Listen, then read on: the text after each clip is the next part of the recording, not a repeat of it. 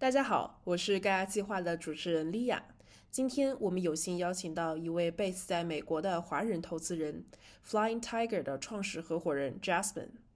Jasmine 的成长经历可谓是集全球化之大成。他在中国长大，在澳洲求学，之后在美国的职场打拼，在一座并非主流华人聚集的城市芝加哥生活工作了十年之久。现在是 Flying Tiger 资本的创始合伙人，在十年的 corporate 经历之后，转入一级市场开始创业。在这些标签和光环之下，我们有幸邀请他来盖亚计划，一起聊一聊华人在美国做风险投资的那些事儿。嗯，好的，谢谢，谢谢邀请我过来做这个。啊，播客那个给大家介绍一下，我呢是在国内读的本科，然后去澳洲读的研究生，然后研究生毕业就来美国工作了。呃，一开始就是读的专业是经济专业，后来阴差阳错进入了这个所谓的互联网行业，在互联网行业工作了八年。然后去做了 VC，在一家那个在湾区的 VC 公司，在 VC 大概做了一年多吧，然后就想到就是又可以找 deal，又可以融钱，那后来就自己出来做 deal 了。那现在呢，我是那个 Flying Tiger Capital 的创始人，然后我们主要投一些中期吧，应该 A 轮左右的一些公司，还有一些 Emerging Fund Manager，所以我们后来基本上。就是 deal 不仅限于在科技行业，后来也会做一些其他行业的 deal。明白明白。那我们从时间顺序开始聊，还是从现在在做的事儿开始聊比较好？嗯，都行吧，可以聊一下现在吧。就是因为现在我今天看了一篇文章，说很多呃，就假就是 AI，现在 AI 很火嘛，所以很多投资人在在看 AI 这个赛道，然后。现在因为市场的原因，市场上的钱比较少，所以看的看投资的人比较多。然后很多 AI 的创业者觉得投资人浪费他们时间，没钱也在那儿看。然后或者是一些投资人根本就不懂 AI，然后感觉创始人在给他上课啥的，我觉得还挺有意思的吧。然后我觉得其实现在这个市场环境其实类似于在玩一个抢椅子的游戏。音乐音乐停的时候，有些人肯定是没有椅子坐的，所以说。呃，当在当下这个高利率的环境下，钱到风险啊，就是风险偏好比较高的这种投资的话，我觉得大家可能就没那么有意愿，因为你钱放在银行，像美国放在银行里不干事儿，有百分之五到五点五的利息，所以说，我觉得现在一直还挺萧条的吧，给我感觉。嗯，我觉得，呃，你可以。我觉得确实，大家每个人都有这个体感。你觉得在 AI 行业以外的大部分的，就是我们会之前会关注的科技赛道，还有哪些大家在投的行业或者在投的一些呃分项吗？嗯嗯，反正这个行业我觉得是一波一波的。在国内，我听说大家就只投硬科技，就算硬科技也只投就是有这个政府。背景或者有产业基金站台的这种项目吧，或者是国内的投资人就更倾向于拿这两块的钱，嗯因为各种原因，美元基金的话就是就大幅缩水了嘛，也没什么美元基金现在在市场国国内的市场上。美国的话，我觉得就是还是看那个它的 fund 在什么 stage，如果是它是没有在融资在投的，就是在。募投管退，他就是已经完成了募资，然后有钱投的这种情况下，他们还是会根据他们最先制定的一些计划，该投什么投什么，只不过说是呃更谨慎了很多。那有些放的还在募资的情况下，那就是现在这个市场环境就很难募了。然后我知道很多 VC 他们基本上都是在。啊，管吧，就是就是怎样帮助自己的 portfolio company 尽量不死掉，给他们介绍客户啊，介绍资源啊，这这一块儿。然后退出的话就比较少嘛。然后大家看的看也看到了，基本上没什么新的 IPO，就算有那个估值也是减了很多的。所以说大家体感的确是正确的。了解，可能国内的这个面对的挑战可能会更。本土化一些，在美国做 VC，今年会有哪些本土化的原生挑战呢？呃，我觉得加息对所有人都是有影响的，包我就说了，就是加息的话，大家就愿意投到这个 asset class 的钱就少了很多。我们年初的做一些 deal 也的确感受到了，其实融钱没那么好融。所以说我基本上九月份过后，我夏我夏天基本上有三个月在国内，然后回来过后，我基本上就是专注在一些 small capital PE 这样的 deal，就是有现金流，然后 focus 在那个。呃，needs 而不是 wants，就是大家真正生活中需要的这些行业的一些小 deal，而不是说就是更多什么推动人类进步啊，大的什么自动驾驶，这是我自动驾驶是我以前所在的行业，啊，这块 deal 我们现在都没怎么投了，所以现在尽量还是说活下来，投资人也要活下来，不光创业者的创业要活下，投资人也要活下来，所以说尽量呃帮我们背后的 LP 找一些他们更感兴趣的 deal，真的能帮他们赚到钱的 deal。LP 现在的需求对于你们来说，对你们来说，今年这个季度有变化吗？就是在和他们的交流过程中，LP LP 也谨慎了很多。一是他们自呃自身的生意也受了一定的影响，那也是分行业，有些赚钱，也不赚钱。然后 LP 的话，有些就是谨慎过后，他可能就呃本来答应出资的，他就不出资了，或者已经出资的话，就是呃就是我要更谨慎一点，要小心一点这样子。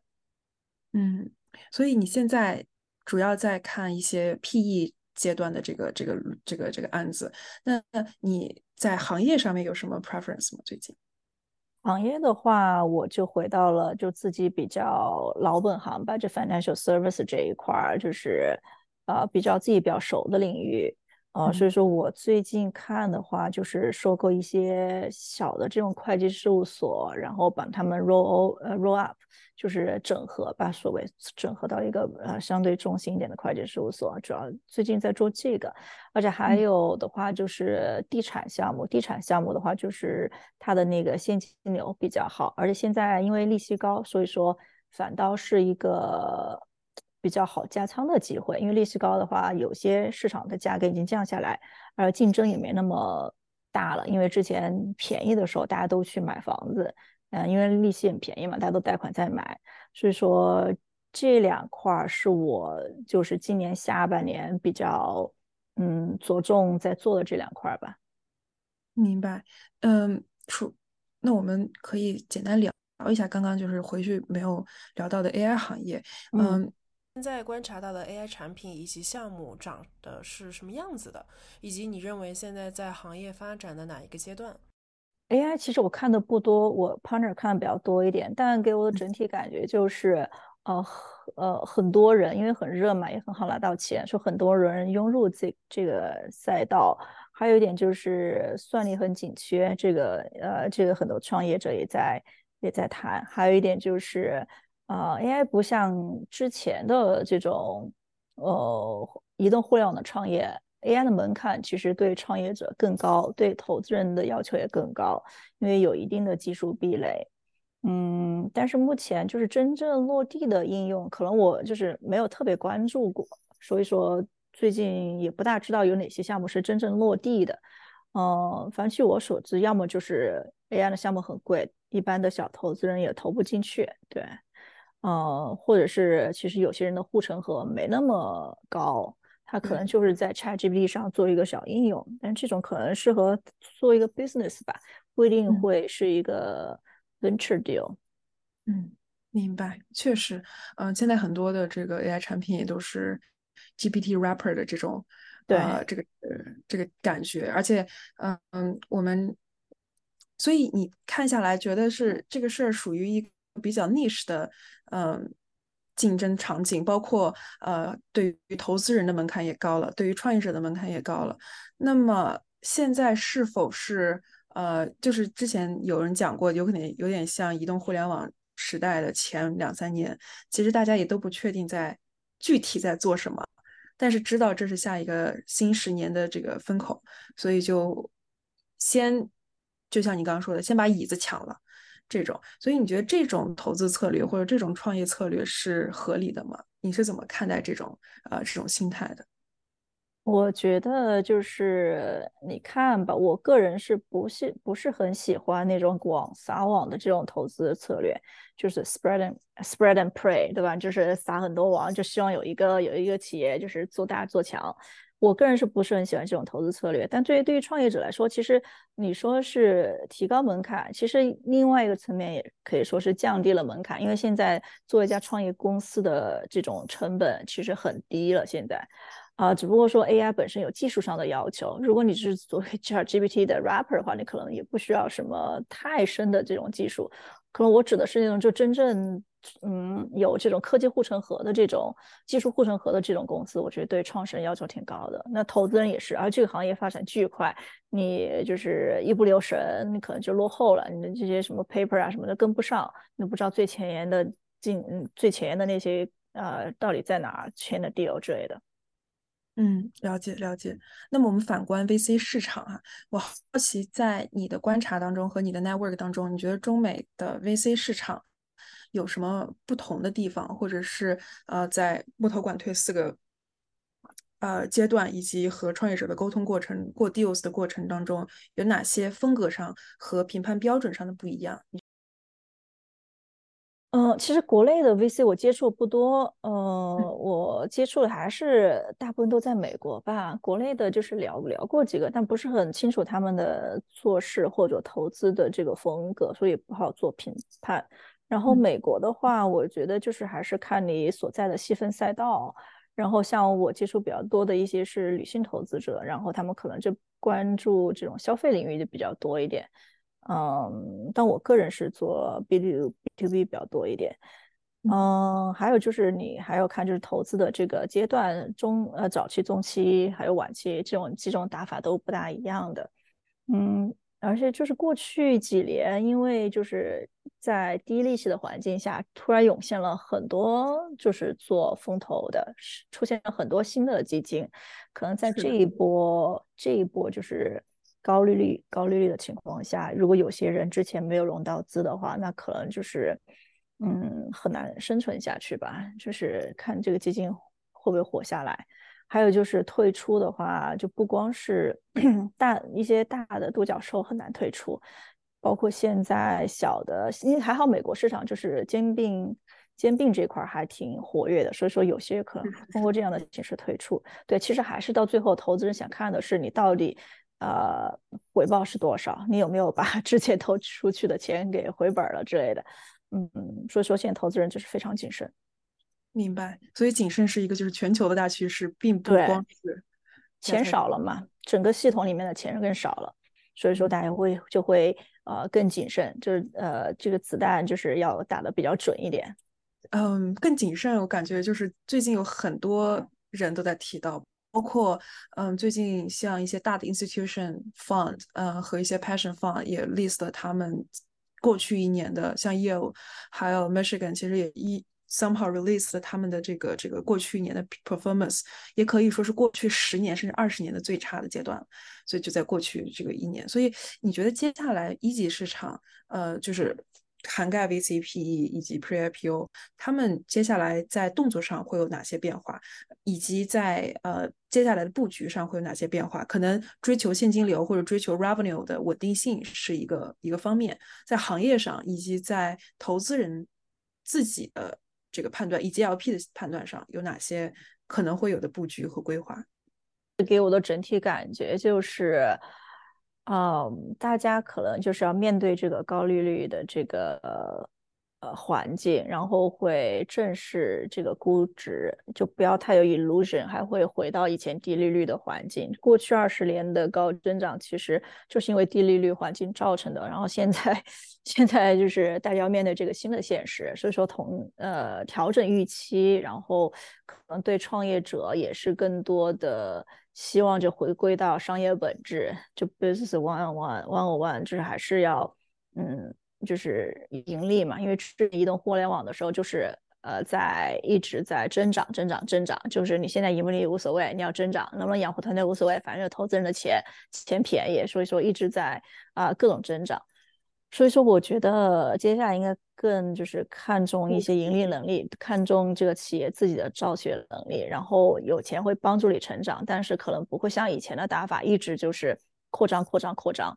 然后包括你很多耳熟能详的品牌，他们就是你看他们财报都是不盈利的，所以说这投资人对这个的容忍度会越来越低吧，不会像以前那么高。我觉得这个问题想从创业者的角度来聊，因为 VC。的 financing 的模式对于创业者来说，其实只是选择中的一项而已。嗯，嗯，他还有很多别的 financing 的方式。你觉得在接下来这个时间段，对于创业者 financing 或者是在他们的呃 business growth 的阶段有什么建议吗？嗯，对，就是说还是要看创业者他做的是一个什么生意，他可能就是做一个小生意。那这种的话，它的融钱的渠道其实很多，friends and family 这个大家一第一个想到的，还有就是 small business loan。还有一些就是就说什么账期呀，你从供应商那里拿来，比如三十天、九十天、六十天这种账期，就是各种各样的 financing，你不一定要找 VC 拿钱，VC 的钱是非常贵的，然后 VC 的钱是要投给这种高增长的企业，如果你的啊增长没有没有百分之三十吧，我觉得那基本上 VC 钱拿起来是很烫手的，对，百分之三十。至少至少 PE 都是看百分之三十，那 VC 看的更高，对，就是百分之百啊或百分之五十朝上的。因为 PE 我们就是如果要上一个台阶，也是每年花就是也要百分之三十的增长，这才有的做的。您是一七年开始做 VC 的，对对吗？我是一七年投了我第一个 angel，对，然后我是因为我是投出来的嘛，我不是说呃像这个什么投行出来或者是咨询行业出来的人，就是先在 VC 找一个 analyst analyst 的什么工作，然后一步往上爬。我是自己啊，就是做 angel 投出来的，然后加入 VC。然后做 deal，然后啊帮他们融资，然后你像 VC，其实这生意最关键的两点就是找 deal 和融资嘛。其实任何投资都是找 deal 和融资啊，这就是投资的本质。我觉得就这两件事儿，你把这两件事儿都能做的话，那基本上就是啊，就有一些 niche 就可以自己出来单干了。但单干的话，呃，也像创业者一样吧，就是也会摸索呀，你就是看看你的赛道，看看你的这个，你到底在哪里有更有比较的竞争优势，还看你背后投资人，你这个他们的一些需求，他们喜欢什么样的 deal。有些时候不光是自己你认为的有些行业，但也有你我我最开始也是为用爱发电了很久了，就是 就是又做自己喜欢做的事情，就是看一些自己喜欢的 deal，但是。呃，慢慢慢慢也向市场妥协了吧？这也会就是看投资人的需求，还还会是看市场市场在哪里，然后也去啊找相关的 deal，然后这个 deal 本身它也是要有就是增长空间和盈利能力才行。对，明白。嗯，您算是在行业周期一个上升的时候选择加入了 VC，然后现在处于一个行业的也不算低谷吧，但是就是已经够低了，但是不知道是不是那个。谷底，呃，我觉得是调整吧，也不算谷底，因为我还是在投，去年、今年都有投这种呃 A 轮的 deal，呃，但是说只不过就不会像以前那样就会呃 deal 比较多，或者是就更谨慎吧，还是回到那个更谨慎。我们现在投的也很谨慎，就确保这个企业就能活下去。我们就是他，他要能经历这个这个这这轮熊市，对吧？那我们。我们也他能活下去，我们也才能活下去。所以说还是相对更谨慎。所以说与此同时，我们自己也要活下来。因为我我我我的 model 本来就是 syndication model，所以说并不是说像有些 fund，他就说我这个 fund 要做五年到七年，我没有，就一个 deal 一个 deal 做。然后这种模式有好有坏，嗯，但这个我们在这儿就不展开论述了。只不过我自己的商业模型是这样子，所以可以根据市场随时调整。在就是经历了一个周期的。波谷和波峰以后，心态上发生了什么变化？有没有有一点后悔，说当时自己出来单干、出来创业的？那倒没有，没有。其实我的收入倒没有比我以前上班低，呃，而且我觉得是更有意思吧，就扩开了、扩展了自己的一些眼界和一些就是，嗯，更自由吧。我觉得这也这也是我一直想追求的东西。再加上本身这也是一个创业的过程，所以说创业我回到本质还是从市场出发，从问题出发，你想解决什么事情，然后你的比较优势在哪里？你先看就是客户的需求，然后找到痛点，然后就是对吧？在不断的 scale，呃，投资其实也是一样。那之前 VC 我们 deal 做做做，但一直就是，呃，我当时想是投到大概十个或十几个时候我去做 fund，但我们现在已经投过，我已经投了十几个 deal 了，但是我还是没有想要做 fund 的这个叫什么意愿吧？我觉得我没办法，呃，commit。一个 fund 十年这么一个事情，所以说啊，所以说我们就是我我是我自己啊，是自己摸索了很多，不光是做 venture deal，呃，像前两年 crypto 比较火的时候，我们也做一些 crypto deal，所以说我也不想再追着热点走，说今年 AI 火的时候我去追 AI，那也没必要。所以说我想了一下，我自己在 AI 这个行业其实并没有比较优势，所以我没有去追那个热点，而是说就是呃，看看现在我手上有的投资人，他们愿意。出资的这些项目，所以我是从投资人的角度再倒推到市场去找项目，所以说也是一个调整。虽然看上去做了很多事情，但其实还是说也是在摸索自己的商业模式，哪一块能把就是做大，哪一块更可以 scale。现在我地产那块，我觉得是一个可以简单重复、不断 scale 的一个一个一个项目。然后我现在打法是。我会找到，因为我自己虽然也算 emerging emerging fund manager，但是我好歹是有几年经验的，所以说我现在就是喜欢和呃去找那些 emerging fund manager，然后看他们的打法。如果他们打法我特别喜欢，我就会加入他们，就 partner with them，然后带我自己的资源，带我我自己也会投，然后也会就是拿我投资人的钱去投这样子。所以说就变成我的 portfolio 其实是一个 fund portfolio，就不光有这个。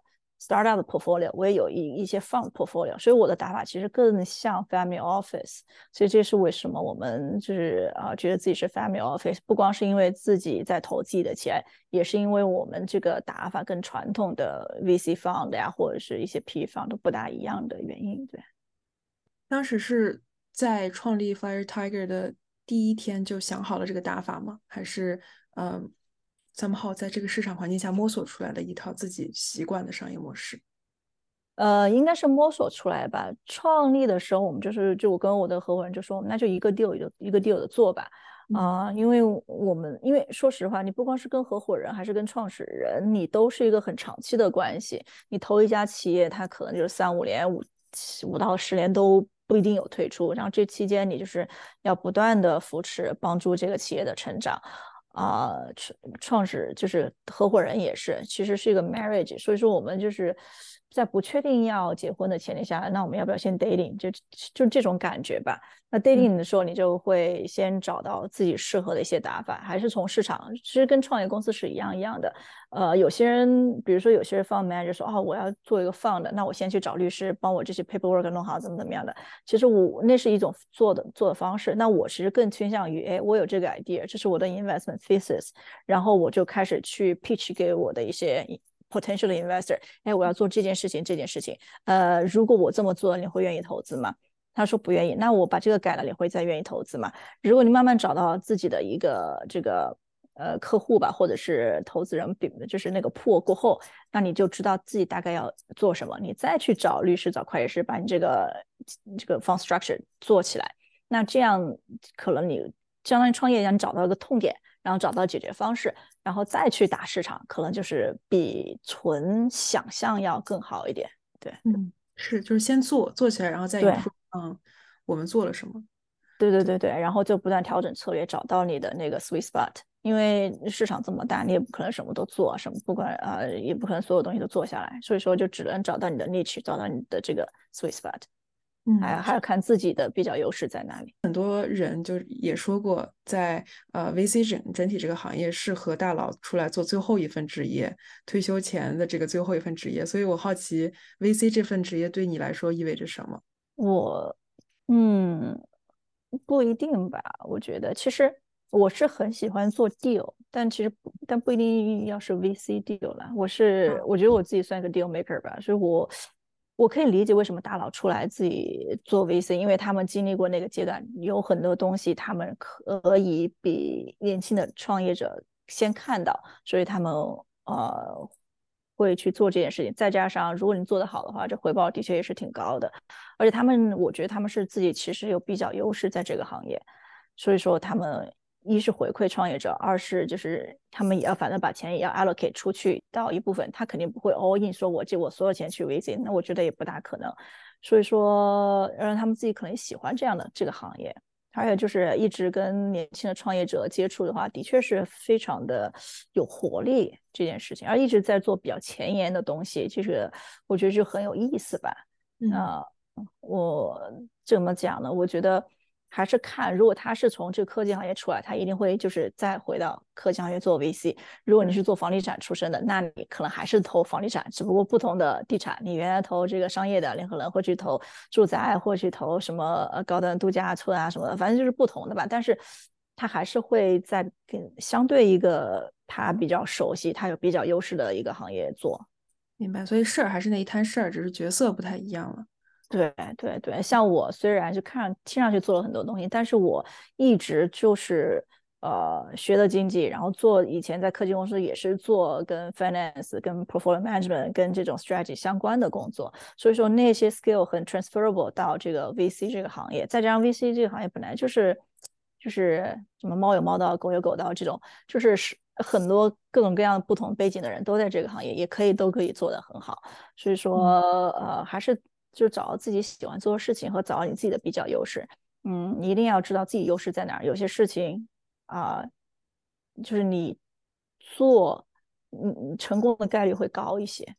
嗯，是你观察到，就是 VC 这个行业在美国市场，大部分人的 background 都是都是什么样子的呀？还是说比较 diverse？我觉得挺 diverse 的，哦，但 traditional 的话，可能就是投行或者是 management consulting 出来做，嗯，就是比较 traditional route。但是近几年就是什么背景的都有，对，就是之前创业的，当然他有 exit，他会做，呃，或者是他是纯喜欢，他也会参与，或者是。呃，因为我们有看到很多，比如关于女性的 fund 呀，关于什么这种 active fund、Latino 的 fund 呀，对吧？还有就是啊，关于一些新兴市场的，那我就什么只投拉丁美洲，就只投什么东南亚啊，反正就是各种各样都在做吧。包括 crypto 也是，就是很多，特别是 crypto，我觉得是很多小 fund。嗯。对，特别从早期就是不需要太多钱的情况下，就是很很多各种各样的人，什么人都有。对，而且 VC essentially 也是一个，就是怎么说，这个 people business，在不同的市场也都是就是同一圈人在做一些呃这个信息的工作。所以，哎，我其实比较好奇，就是一个 unique 的站位，就是华人在 VC 市场的呃存在感强吗？以及呃，how do you feel like？to be a 华人投资人在美国，我觉得我接触还是挺多的吧，特别是在湾区有很多华人创立的呃基金或者是华人创业者，因为呃因为马龙比较多嘛，就有些他就自己出来创业了，或者他看到机会回国创业了。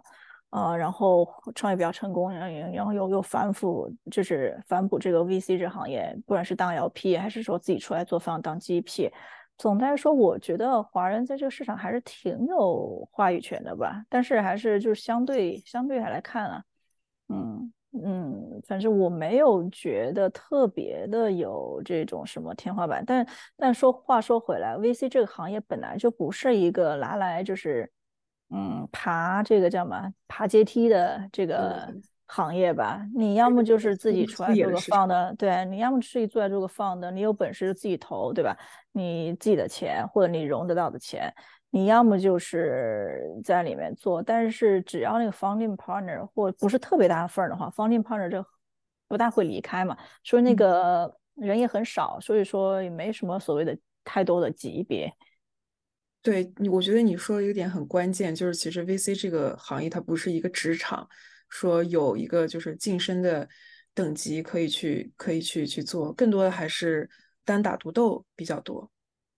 就是你可以是团队，你肯定是团队做事情，但是这个团队不会特别大，所以说不会有那么多的，就是所谓的什么上升空间什么。但只不过说你特别厉害，你找地又特别厉害，你找钱特别厉害，那你对吧？那你的话语权就更更那个点。那你既不能找钱，也不能找地哦，那你就做点比较琐碎的事情的话，那我觉得对啊，不管是在哪个行业，可能也也没有太那个吧。明白，明白。所以，呃，我好奇，刚刚你也谈到了说，在科技公司的工作经历其实可以 transfer 回来 VC。你可以简单介绍一下你在呃职业的这个工作经历当中是做什么工作的，以及呃你觉得最能 transfer 过来的一些技能是什么？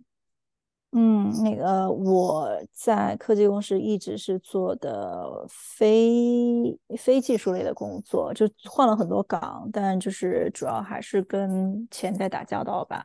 啊，我最开始是 financial analyst，然后后来做 business planning，做 strategy planning，做 product owner，我都我也做过。呃，就啊，还后来有做过这个这个叫什么？就是像像类似于 CFO 的角色，但是在 business unit 这个角色，对，有点像他们的 financial partner 还是这种角色吧。但是是又在 business unit 没有在 corporate finance 里面的啊，但是又经常跟 corporate finance 打交道，然后跟那个呃 corporate development 也会打交道。corporate development 就是很多公司内部 VC 的所在一个 group。就是 CVC，对 CVC 一般会在 corporate development 那一块儿，所以跟他们也有打交道，呃，然后也经历过一些合并啊、并购啊，反正就是呃经经历过很多事情吧。我觉得很有些 skill 可以 transfer，是因为我觉得嗯还是一个 business sense 吧，就是你大概知道，比如说我之前所在公司主要是 to B 的。那我大概知道 to B 的这个销售周期很长啊，就是知道一些，知道一些，就是现在对我来讲是 common sense 的东西，但是很多东西其实是我当时在职场上学到的。然后你这个 instant 就是这个这个可以对后来你看一些 deal 的时候是还是挺有帮助的。你也大概知道 OK 这个这个公司在什么阶段。那如果他们想成长成一一个大的公司 billion dollar company 的话，他们大概就是啊要。要怎么去打市场呀？要怎么去这个啊？就你的 revenue 要怎么弄啊？有哪些有些变哪哪些变现的渠道啊？这样子你要什么 channel marketing 啊？你要这个进入新的国家、新的市场有哪些打法呀？各种各样的，我觉得这些还是挺有帮助的。特别是做 strategies，所以说你可以从一个很宏观的呃这个角度去看待一个企业，还有各种不同市场。因因为我之前是在呃。呃，全球四十多个国家都有 office，所以说你对不同市场都会有所了解。嗯，对，可以简单和观众介绍一下过去的这个 industry 是什么样的 industry，以及公司的主要是做什么 B to to B 的业务的。嗯，也我们我以前公司是一个土商，就是在行业数一数二的一个土商吧，全球的。呃，主要的客户呢，其实是所有不愿意跟 Google 合作的这个。呃，互联网公司吧，所以说听大家叫出来名字，Amazon 啊，Facebook 呀，啊，Microsoft 啊，都是我们之前的客户。然后还有就是一些车企，他们美国和这个欧洲百分之八十的车企吧，基本上都是用了我们这些我之前工我我之前工作公司的这个产品。还有就是，嗯，在自动驾驶领域做的高精地图这一块儿，然后。呃，所以说因为那个原因，所以说我对自动驾驶这一块还挺有兴趣的，也了解了很多。我去年投的公司也是啊，算这个赛道的上的，但是他们是这个技术应用到不同的领域，应用到小型机械上的一个这个领域。嗯嗯，对，明白明白。我好奇，在您在这个公司待了有多少年啊？在这个 non-tech 的 position。就是我一直大概两三年就会换一个岗位，待了八年吧，前前后后待了八年，就是从 analyst 做到中层这样子。对，其实我特别羡慕，就是在一个公司的不同岗位，或者是在一个公司只深深耕，说是七八年这样的这个这个行业的专家，因为只有这样，你才能就是 making sure that 你的沉没成你的成本不是沉没成本。所以我好奇你在一家公司做八年有什么体感，有什么体验，以及你觉得有什么 pros and cons？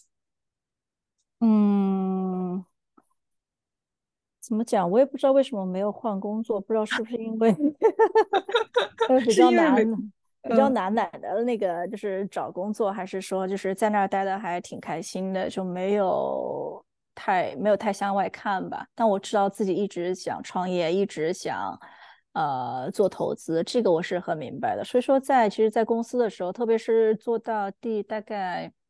四第三四年四年的时候，你就已经就是对公司很了解了，就是说你可以很快的完成你手上的工作。说我倒反倒是有很多时间去啊尝试自己的呃创业项目呀。我在那边的时候，大概尝尝试过一两个创业项目，和同事之间就是私下里。呃，天天就是想着 这个有什么，我记得当时还是什么呀？是是是线什么？嗯，那个什么线上线下这一块的，反正就是我们我们倒是尝试了不同的一些东西吧，也挺有意思的。对，就是大家一起脑爆，一些小伙伴一起脑爆一些商业模式啊什么的。呃，另外一个原因没离开，是因为我从小就有一个周游世界的梦想，然后这份工作可以让我经常去各个国家出差，所以说也给我带来很多。新的体验吧，然后各个国家同事，啊，跟他们交流，然后去到当地的地方了解不同的市场，我觉得还算做的比较开心的。但唯一你知道，任何科技公司其实一直都是在啊重组、裁员，然后调整，因为这个行业说说变化快也快，不快也不快，就是但一直要适应新的打法，适应新的东西，什么新的产品，所以基本上每半年都有一次 reorg 吧。所以说我是。我当时还在说自己好像就是 survive 了大概六七轮的这种裁员吧，但后来也知道就是不可避免，就不可避免可能也会走上那个道路，所以说我后来就说我还是想自己自己的命运自己做主，所以尽量就是出来创业，但先去一家 VC 公司过渡一下，因为那是我想做的事情，所以说去向老师 学习，像就是在那家 VC 学了学了学了前后一接近一年的时间吧。嗯，你觉得是否就是是不是大家都应该去一家公司，去一个行业去扎根深一点，做做事情做的久一点，在这个这个环境下来，或者是说你建议什么样的人在一个公司扎根深一点？嗯，从那儿去学东西，或者是什么样的公司适合去去学习？我觉得真的是分人，看你自己的个性。还有就是，因为我其实我我爸妈是做生意的，所以说他们因为这国内做生意还是挺辛苦的，说实话，所以他们就希望我就找一份稳定工作，就觉得就是感觉比较有保障。所以这也是另外一个原因，我在公司待了挺久的。他们觉得，哎，你工作挺好的呀，也很看上去很轻松，lifestyle 很好，你为什么就是想那个？那个就是出来做生意就是很累的呀。啊，你要为你的自己负责，但是我还是挺享受自由，所以说还是希望自己做，所以说这还是看人的个性和他这个自己对自己的这个职业的去期望吧。但的确是大公司，大公司能学到一些东西，但与此同时，你在大大公司也是小螺丝钉儿嘛，就是啊，学到的东西就看自己怎么学，还是相对有限的。对你的经验还是相对有限的。我自己出来创业创业。我觉得学到的东西反倒更多，对这个世界、对这个真实世界的看法更多了。嗯，对。所以你觉得在嗯不同的视角转换当中吧，从一个 employee 到自己 self-employed 成为一个 employer，嗯，这过程中有哪些点你觉得是就是在这个角视角的转换当中是比较呃奇奇特，或者是嗯你觉得在当一个职场人的时候，从来没有意识到的地方。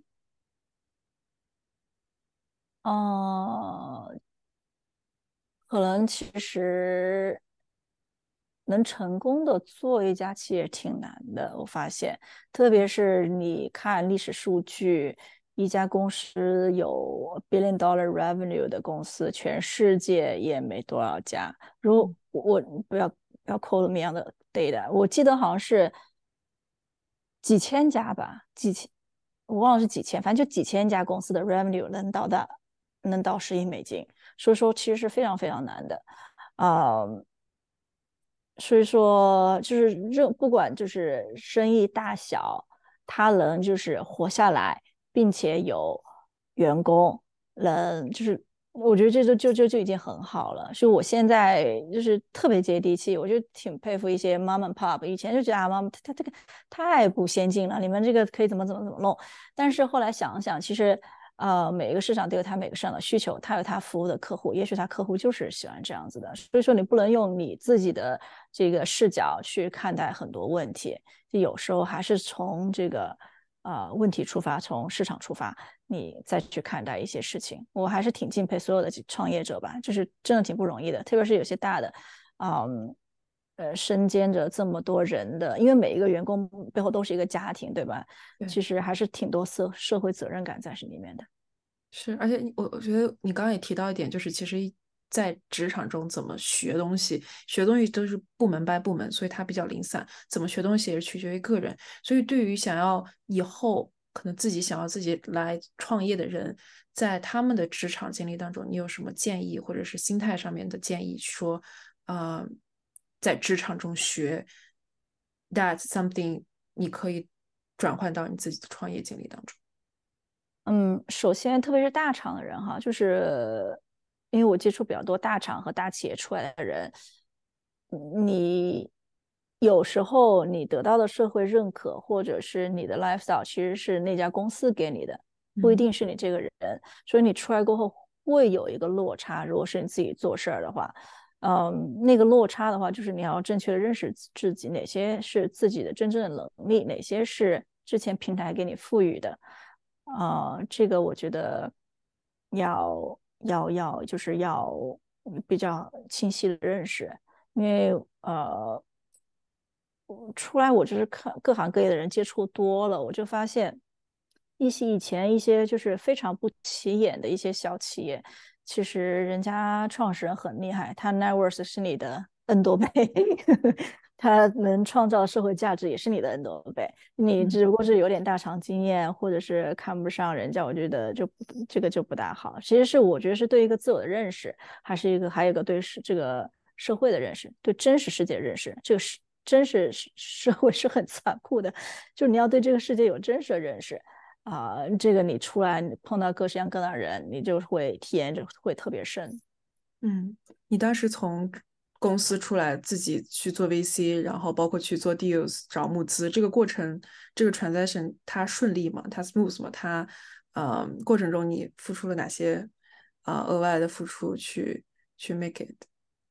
呃，我觉得还对我来说还算顺利吧，因为我是一步一步来的嘛，我是先去 VC，然后先做 deal，呃，然后再。在在融资，然后我就发现，但我融资是基于他们过去的成绩在融资。但我后面发现，做任何事情其实就是个 numbers game，都是 sales 的一个过程。你因为我当时每一个我谈过人，我都会记录下来。我大概成功率大概是百分之二吧，就谈一百个人，大概有两个人会投，就大概是这样子。哦，嗯嗯，这个转化率算是高还是说是？我没有概念，我不知道高还是低。反正我当时我那个老板就说，他我只要有。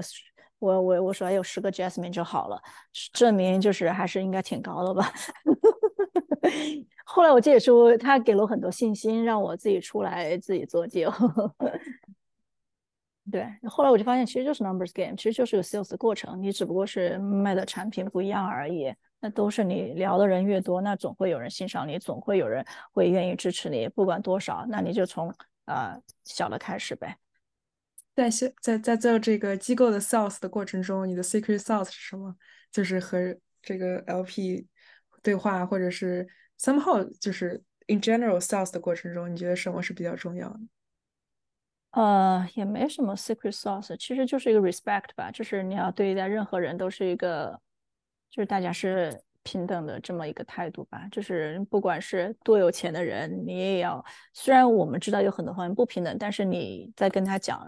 就是 sell 的这个过程，呃，希望就是是一个平等的，或者是看上去非常不起眼的人，但其实他们是很有钱，你你都不一定知道。所以说你要 respect every every people pretty much。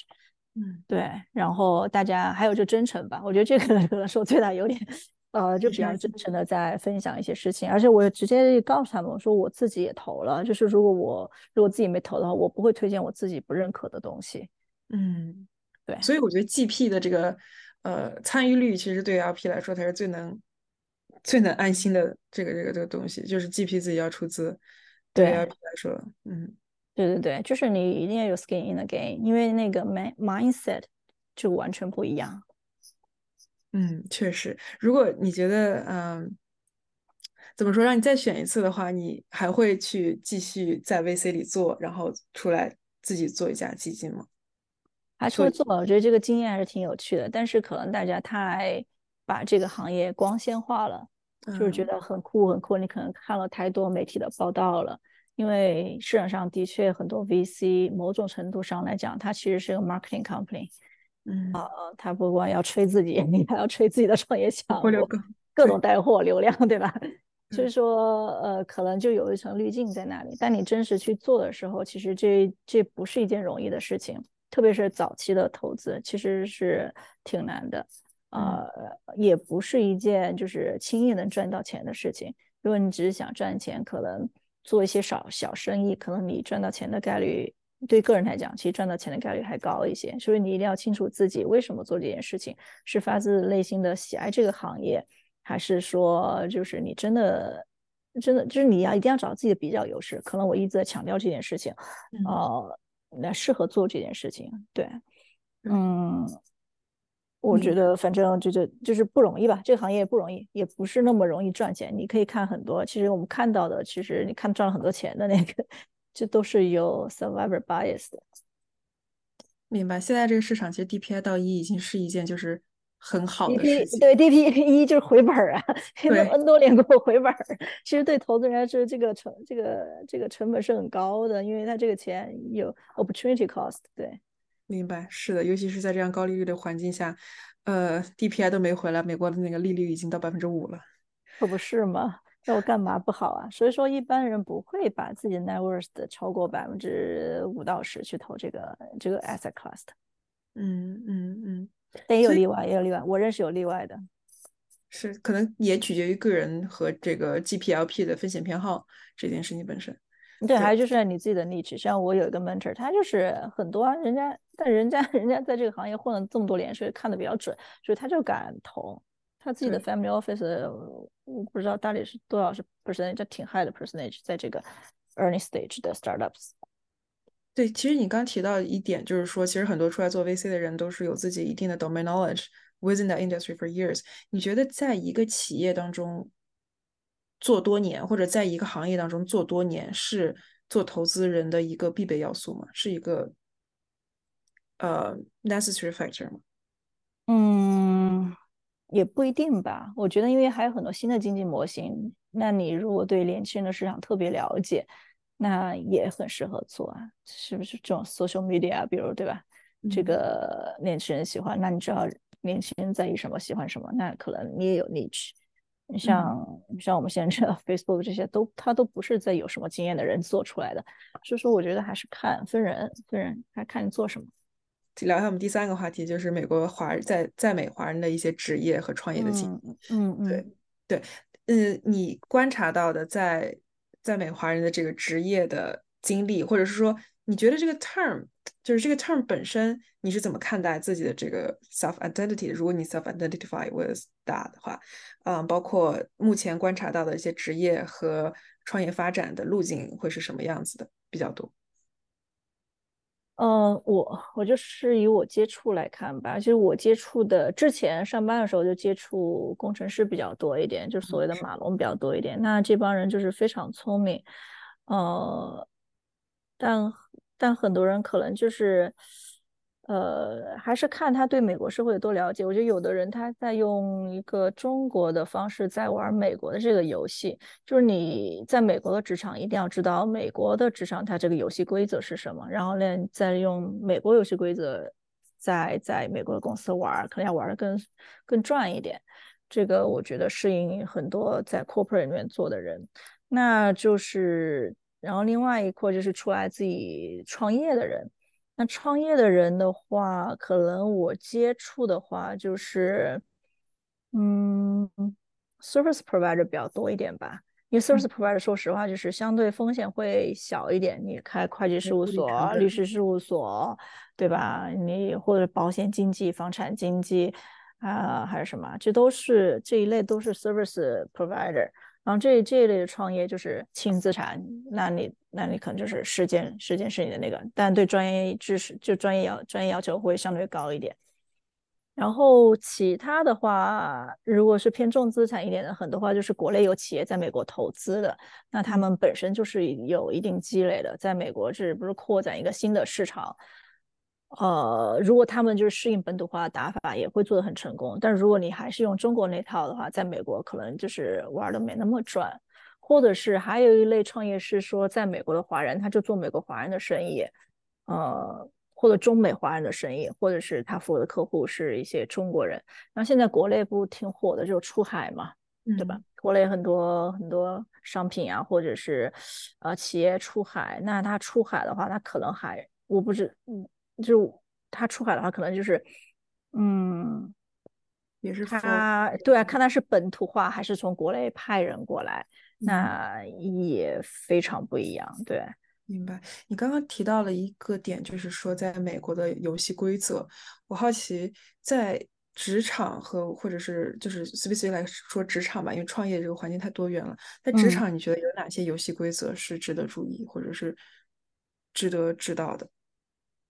呃，首先就是美国公司你要勇于表达自己，就是表达这件事情，对于我们就像我们这样在国内受了十几二十年教育的来人来讲，好像没有就是很小来美国或者美国人那么善于表达。我记得很清楚，最开始的头一两年吧，那我的老板就会问我，你为什么不发表意见？那对于他们，从他们的角度来讲，你不发表意见，你可能要么就是你很 arrogant，你都懂，你不屑于 发表意见，或者你很 stupid，你不知道该说什么，呃，或者是你 don't care，就是懒得说，所以对他们来讲都不是什么好事儿。就是你哪怕只是说这个东西不错，这个 idea 不错，怎么样，但你也要就是试着去表达自己。啊，有的人可能。现在现在一些留学生英语都挺好的，可能老一辈的他们会觉得有口音啊，有什么的。呃，后来我的一些朋友就告诉我，就美国朋友，他说只要你的 idea 够大，你的发音啊啊语法错误啊这些都没关系，你就只要因为你的 idea 够大。但是如果你的你连 idea 都没有，那你就会很注意自己的这种语法呀，或者是口音这种东西。所以说，关键就是要善于表达。就是开会的时候要勇于发言，要勇于，可能在中国人看来就有点表现自己，但是说实话，我觉得这就是 American corporate culture，就是你要一定要善于善善于表达自己。对我，我也是一个华裔的一个 mentor 吧，他做职位挺高的，他后来就说，他你每年跟老板 annual review 的时候，就把你大家对你的表扬啊，什么 thank you 啊，good job 啊，这种全部都收集好一个证据，弄在一个。一个小的文件夹里面，啊，还有你做的东西，这样你每年 annual review 的时候，你就可以摆证据，嘿，老板，我做的多好，对吧？巴拉巴拉巴拉，啊，因为有有这种 self evaluation 嘛，每年都有，还有什么 three sixty evaluation，这样的同事帮你就是呃 review 这些，呃，这个反正有些权益是靠自己争来的，包括 promotion，你你也要去找老板要，就是。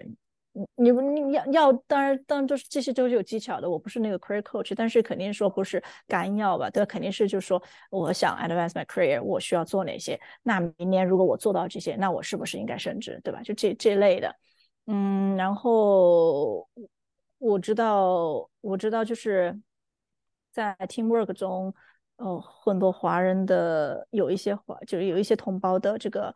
呃，工作会被所谓的白人或者其他的什么，就是抢工什么的。但这个时候你就是要要告你要告知老板啊，或者告知你的同事这个是你做的什么的。这个我觉得就是一些小小技巧吧。像我刚提到也有很多 mentors，你是怎么样在呃工作之外的语境去 maintain 呃人际关系，包括 mentorship，包括 friendships，or like 嗯 partnerships with 嗯 people that you've been working with 的。呃，就是有很多这样的组织，就是包括华人。我之前我知道有个华人叫 OCA，就 Overseas Chinese Association，他们有这样子的 mentorship program。然后包括公司内部，他们也有会有一些 mentorship program，就是你公司内部要有一些 sponsor，就是职位比你高，其他部门的人就是说白了就是蹭你的，就是帮你的，就是要有这种 sponsorship，然后就没事儿找个人家吃个午饭呀，喝个咖啡呀，聊一聊啊。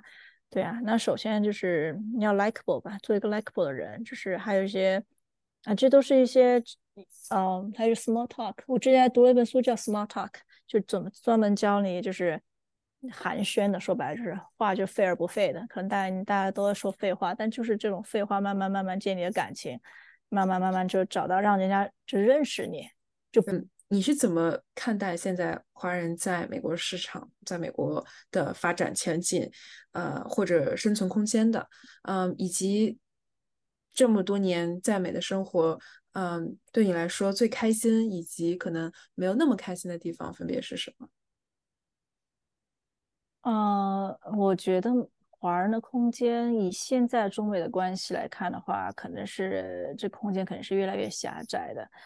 包括我的很多朋友，近几年以前没有打算入籍的都入籍了，就是因为如果他们不入籍的话，比如说你在科技公司做，你不入籍的话，那可能有些核心项目你就没办法做。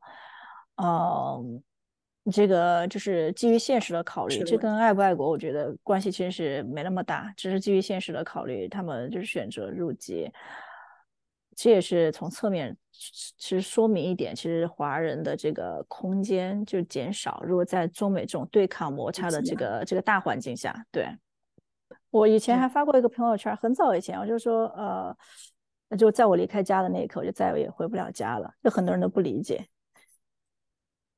其实就是一个 forever homesick。你离开我十八岁离开家过后，基本上就再也没有回到你出生的地方长期生活了，基本上就是这样子，就 forever homesick。对，很不希望看到中美这样对抗吧？我觉得这个啊，中美华华在美的华人，实际是这样子受伤还挺大的，对吧？你你在这边生活，你也会感受到这些东西。嗯，国内的人嘛，一天到晚这个在骂美国；美国人嘛，一天又觉得啊，你中国人怎么怎么你要偷技术，要干嘛干嘛的，你间谍啥的。所以说，嗯，挺那个的。但是并不代表你回去就会生活更好，你明白我意思吗？对吧？不是。所以你觉得在就是选择两种生活方式上有什么嗯有什么点需要？就是我知道这个是每个家庭和每个个人的选择，但是在做这个选择的时候，嗯，你会建议是你会给他们提供什么样的建议去 think in that way？呃，怎么讲？我觉得就选择这件事情，就是说你根据你当下的这个你已有的这个认知，你做出的决定，那就是你当下做出最好的决定。你回过来看，也许那个决定是不正确的，或者怎么样的，但是在你那个当下，就是你最正确的决定，也是最有利于的决定。说你既然做了这个决定，那就勇往直前，就一直向前走就好了，也不要想太多，然后随时再调整就好了。是，而且很多人其实我觉得现在在这个国际形势非常紧紧张的情况下，很多人追求的其实是一种 flexibility，嗯。他倒不是说我一定要在中国，我一定要在美国，可能那种 flexibility 是一个更高的追求。你觉得接下来可能还会有这种空间吗？还是说比较悲观？我觉得应该还是有吧，只不过就是，呃，空间会小一些。嗯，或者说因为整个整个大环境都不是很好的情况下，然后世界各地。还有战争啊，然后这种，这也的确经历了世界上有史以来最长的和平年代。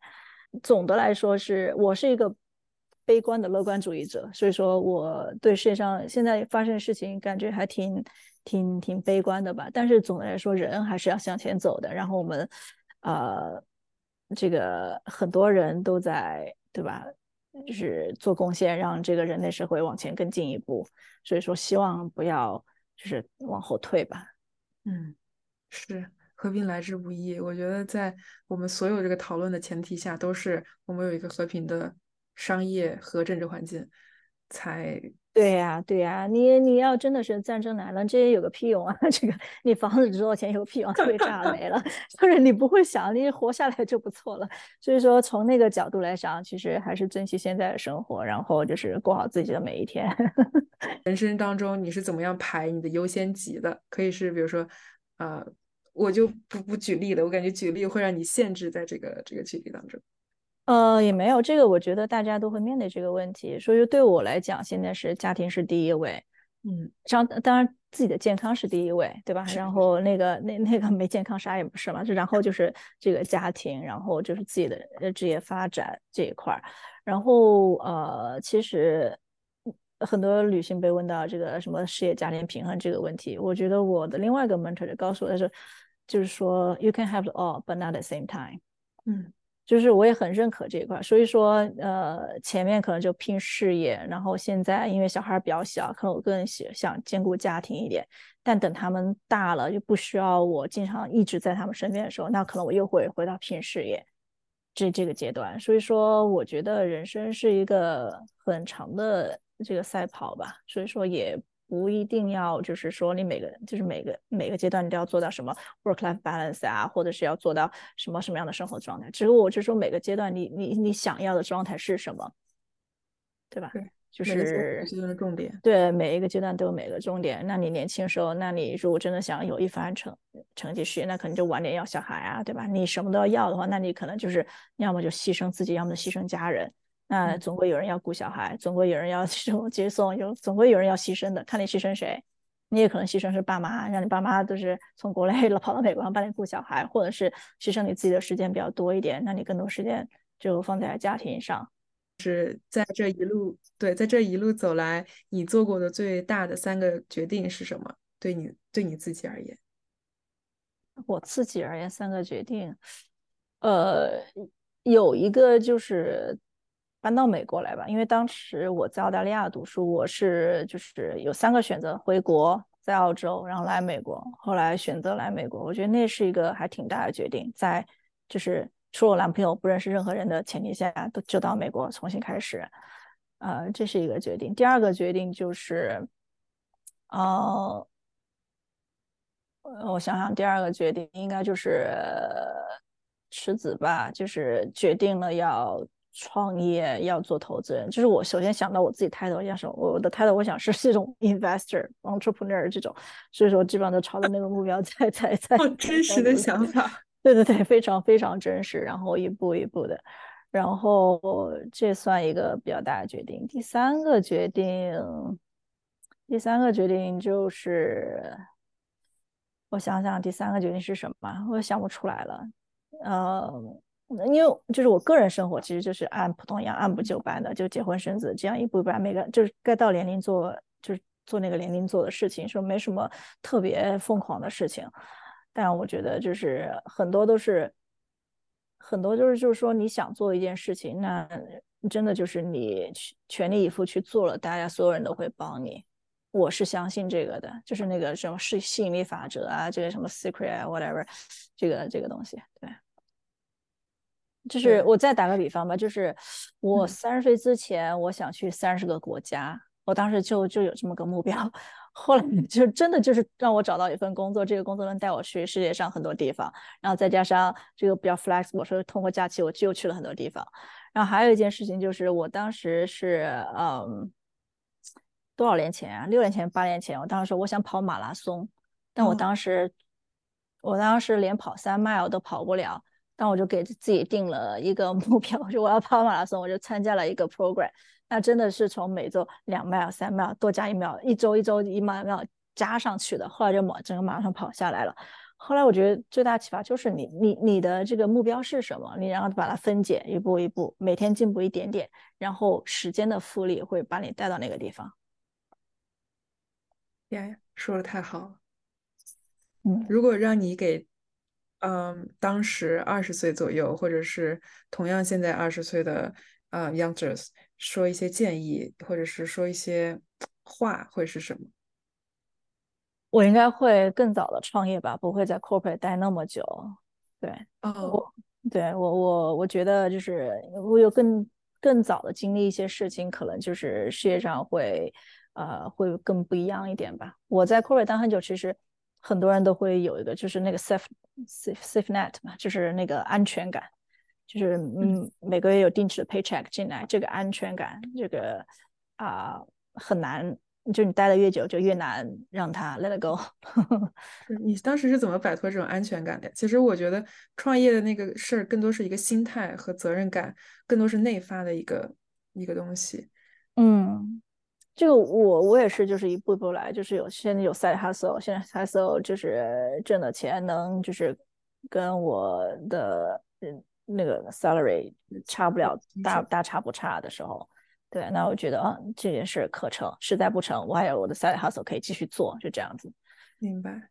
对，所以就是先跑一个呃，这个这个这个呃，这个这个市市场测试出来，然后有一定的把握以后再做。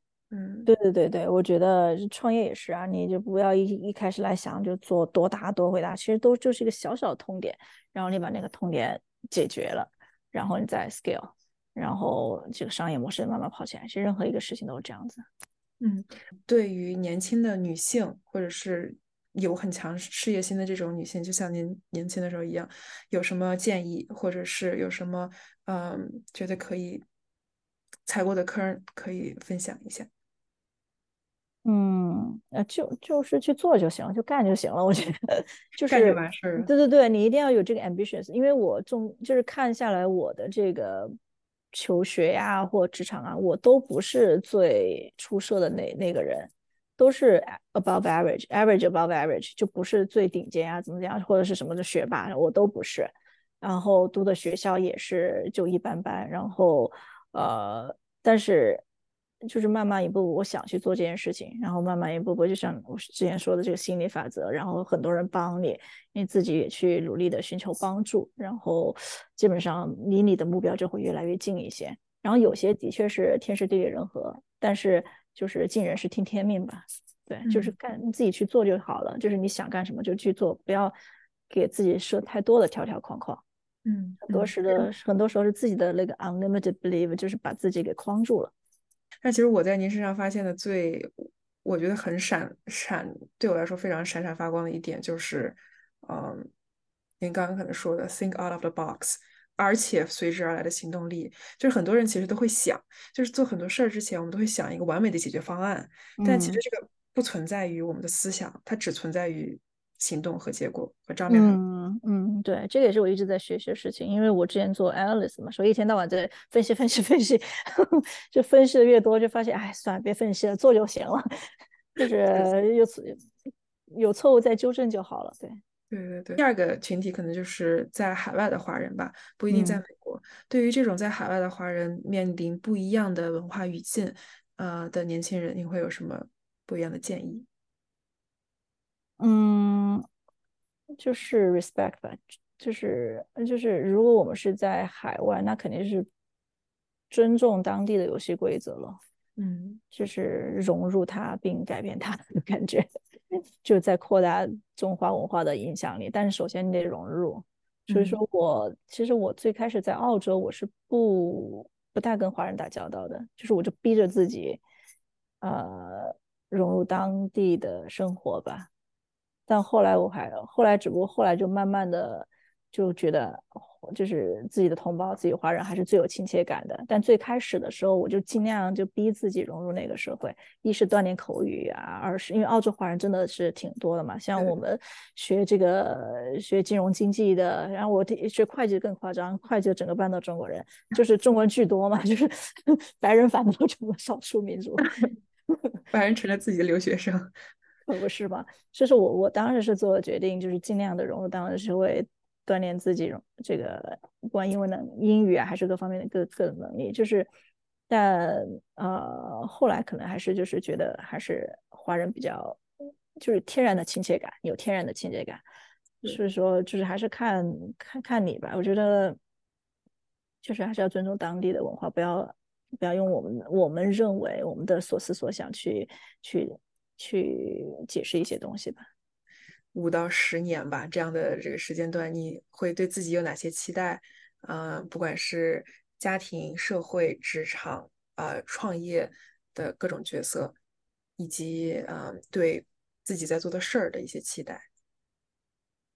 嗯，五到十年，我觉得应该就是做更大的 deal 吧，deal size 更大，然后呃，财富上就是更上一个阶段，呃，就是可以做到，如果不想工作，可以不工作，或者是有更多 say no 的勇气吧。其实你自己出来做已经可以 say no 很多了，但是呃，还是尽量就是做自己喜欢做的事情。对对对。可能就地点。对，最后一个问题就是可以推荐盖亚的听众一本你最近读过的书，或者是你觉得很有帮助的书吗？最近读的书，因为我最近在收购一些就是中中小小中小企业吧，所以我读的书都是这一块儿的。就是我不知道大家会不会感兴趣。或者是 in general 推荐一本书。我看我这儿，我这儿，我我我书就是我的这个。办公桌上刚好就是放了这个大概四本书吧，全是这个呃 buy and build，就是买买公司的。对对对，这个什么这个 Harvard Business Review 出的 Buying a Small Business，什么 Empire Builder，这个这个是一个朋友的朋友写的，刚发，他叫 Alan Coffee，啊，他说一个朋友的朋友，他就写这个书，他其实是做他 PE 嘛，然后他就说。怎么做 roll up 这一块儿，就是你买很多小的，然后把它 roll up 到一个中心的，然后再买个 PE，嗯，然后他就是觉得这么 build empire 要比你自己就是 organic grow 要快，嗯，对，就他最近出的书，我买了三本，还就帮他冲销量，就人家直接 number one 干到 number one 了，笑死。所以说，希望对有些人有启发或者帮助吧。不行的话，就当听故事吧。